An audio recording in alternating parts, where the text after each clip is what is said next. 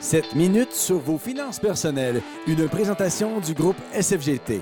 819-849-9141. Alors, exceptionnellement, ben, ce sera une minute, premièrement. Ça va être euh, 10 minutes chaque vendredi matin pour les quatre prochaines semaines. Salut, Caroline Thibault. Bonjour, bonjour, Sylvain, ça va bien? Du groupe SFGT, ben oui, très bien. On est habitué, moi et toi, de parler euh, finances et Oui. économie.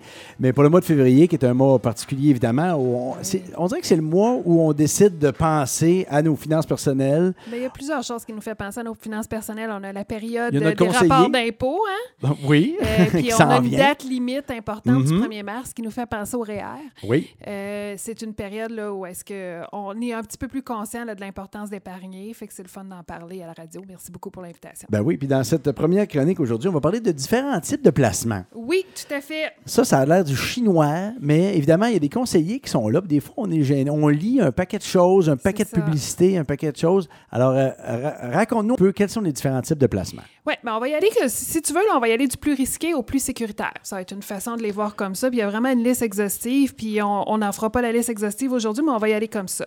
La plus risquée, je dirais que c'est les actions transigées en bourse. Ça, pour pouvoir en acheter, il faut faire affaire avec un courtier qui s'appelle un courtier plein exercice. Euh, puis souvent, ben, de la façon que lui se rémunère, le courtier, c'est en vous chargeant des frais de transaction. Ça, c'est un peu comme si vous aviez de l'argent pour acheter des actions directement chez Apple ou directement chez Facebook. Donc, on achète le Ouais. titre d'une seule compagnie. Euh, ben, il faut bien connaître la compagnie hein, parce qu'on ne sait pas du tout de quel côté ça va aller. là. la dernière mode, ça a été beaucoup les crypto-monnaies et euh, la- le cannabis. Oui. Bon, il y a très peu d'argent, même si ça a été très volatile, ça fait des beaux rendements. Il y a très peu de gens qui ont réussi à faire de l'argent parce que ça a craché avant même qu'on pense que ça crache. Donc, Ouais, les gens, là, tu sais, comme on avait beaucoup investi dans le cannabis, puis le jour où c'est tombé légal, les actions, ils ont tombé soudainement. Les gens, ils n'avaient pas nécessairement pensé que ça arriverait, donc ils n'ont pas nécessairement fait les rendements là, que, qui ont été affichés. OK. Euh, ça, il faut dire, c'est un peu comme euh, si on a de l'argent de poche, ben c'est là qu'on va. C'est-à-dire qu'on a déjà pensé à notre retraite, on a notre fonds d'urgence, euh, toutes nos choses sont bien, bien, bien pensées. C'est parce que si on la perd, l'argent, il ne faut pas que ça nous empêche de faire l'épicerie. Si on en gagne beaucoup, ben ça peut être un voyage dans le sud qu'on n'avait pas prévu. Donc, c'est de cette façon-là qu'il faut le penser. Un petit peu plus sécuritaire, il y a les fonds communs de placement ou les fonds mutuels. Ça, c'est un gestionnaire qui va acheter à peu près une centaine d'actions différentes. Donc, des titres chez Apple, chez Facebook, mais aussi chez 100 autres compagnies. Là, on vient mitiger le risque un peu, hein, le, diversifier. Pour son travail, le gestionnaire va charger un ratio frais de gestion. Ça, c'est pris sur votre rendement.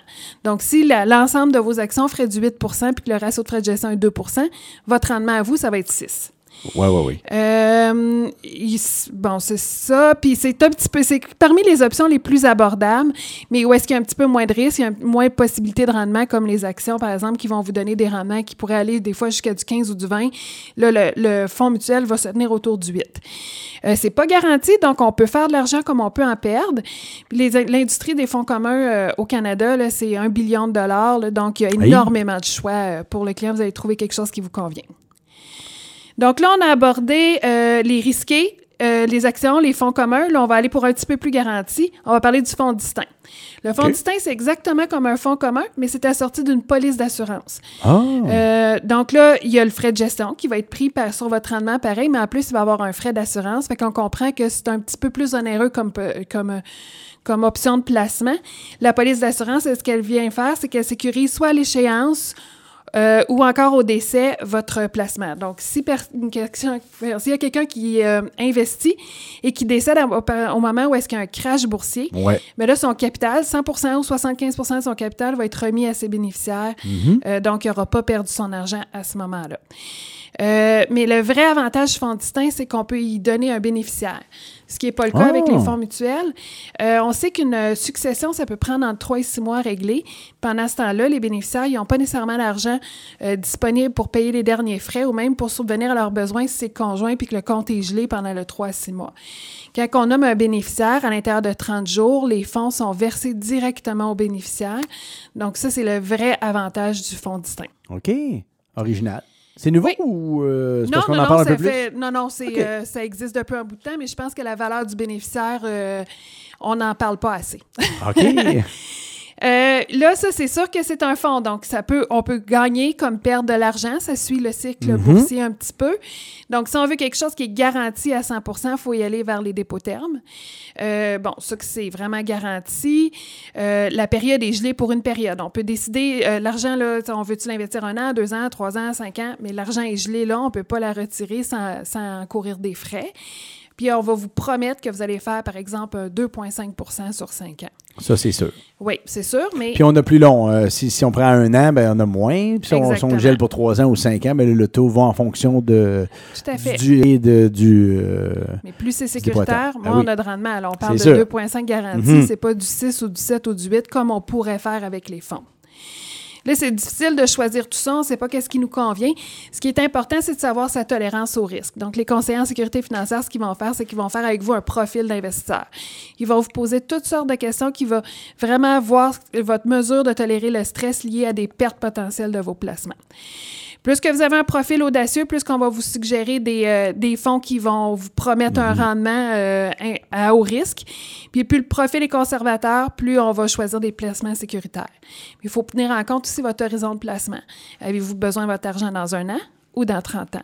Ça aussi, ça vient, euh, ça vient changer le risque qu'on peut prendre avec vos placements. Euh, là, je sais que les gens ils disent Ouais, mais comment vous faites vraiment pour savoir si euh, votre conseil en sécurité financière est qualifié pour vous servir? Oui. Bon, parce que là, il y a eu des scandales dans les journaux, on entend toutes des histoires d'horreur. Mais maintenant, ils sont tous qualifiés. Oui, on, ben, on est parce que- nécessairement qualifié, Mhm. mais quand on entend encore aujourd'hui des scandales, c'est peut-être parce que vous avez fait affaire avec des gens qui ne sont pas qualifiés. Ah, OK. Donc, ce qu'il faut faire, c'est toujours aller vérifier sur le site de l'Autorité des marchés financiers, voir si votre conseil détient les permis pour euh, les produits qu'il vous offre. Donc, on va au site www.l'autorité.qc.ca et euh, vous tapez le nom de votre conseiller, vous allez voir toutes ces qualifications-là. OK? Euh, le, conseiller en sécurité financière, quand il vous offre des placements, il doit toujours vous donner de l'information écrite sur les investissements qu'il vous propose. Donc euh, là, vous allez pouvoir par la suite, après la rencontre, consulter l'information qui vous a été euh, donnée. Il faut toujours aussi se poser la question, euh, est-ce qui m'est proposé trop beau pour être vrai? Là? Si on vous promet Ouais. des rendements de 10% garantis, c'est pas tout à fait normal. Donc, posez-vous des questions là-dessus. Puis méfiez-vous toujours si un conseiller aussi vous dit connaître des rendements futurs. Dire Ah oui, je suis sûr que ça va faire du 5 Ah, ok. l'année prochaine. Il n'y a personne qui sait ça. C'est Mhm. le cristal, on ne peut pas rien promettre. Puis il faut apprendre aussi à connaître notre conseiller. Il doit vous donner sa carte d'affaires pour pouvoir vous démontrer avec quel cabinet il fait affaire. Euh, puis euh, c'est ça, il faut toujours le rencontrer en personne aussi. là. Si tout se passe par téléphone, il faut se poser des questions. Oui, hein? Oui, les rencontres en personne sont obligatoires. D'accord. Ah oui, obligatoire en plus. Obligatoire, puis OK. il va vous poser beaucoup de questions, puis euh, le conseil peut refuser de faire affaire avec vous si vous refusez de lui donner toute l'information également. Donc, il Ah. faut vraiment bien connaître notre client, ça va dans les deux sens. Ben oui. Oui, Ah, tout à fait. C'est une bonne idée. Fait que le, le, le, le, voyons, différent type de placement va pas nécessairement en fonction de l'âge au début. C'est parce qu'à un moment donné, je disais ça, quand on est jeune, on, est, on peut investir dans de quoi qui est volatile plus et plus payant. Puis quand on est plus vieux, ben, on prend de quoi de plus conservateur. Ben, il y a deux pas- choses. Il y a hein. ça aussi, Oui. mais il y a aussi également le- le- l'horizon et le degré de stress, point aussi. Oui, là. Il y en ça. a Il faut qui être, euh, sont faut pas être confortable. Il y en a Mhm. pour qui de faire du moins 5, ça va très bien. Puis il y en a pour qui faire du moins 5, ça les empêche de dormir. là. Pas, le but, c'est vraiment là, que vous soyez confortable avec votre choix de placement.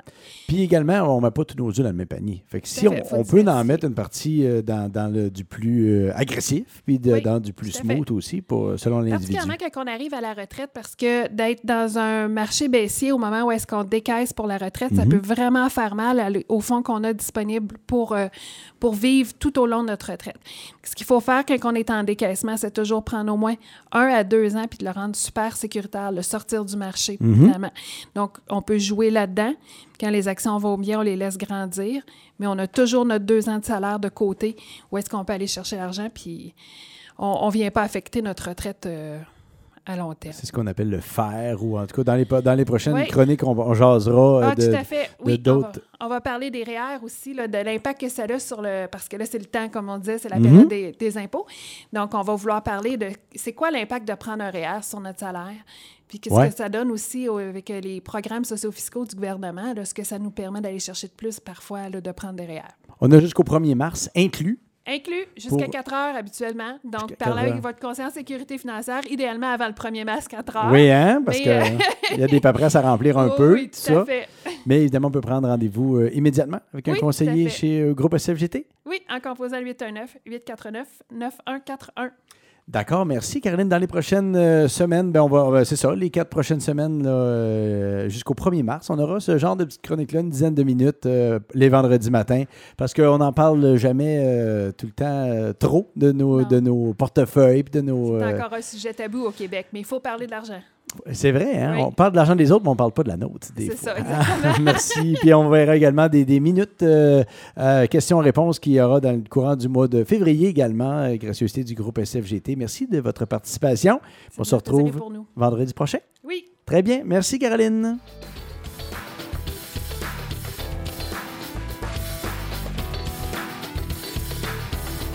Ce conseil financier vous est transmis par le groupe SFGT. Avec le groupe SFGT, planifiez, investissez, assurez. Communiquez avec un conseiller en sécurité financière aujourd'hui en composant le 819 849 9141.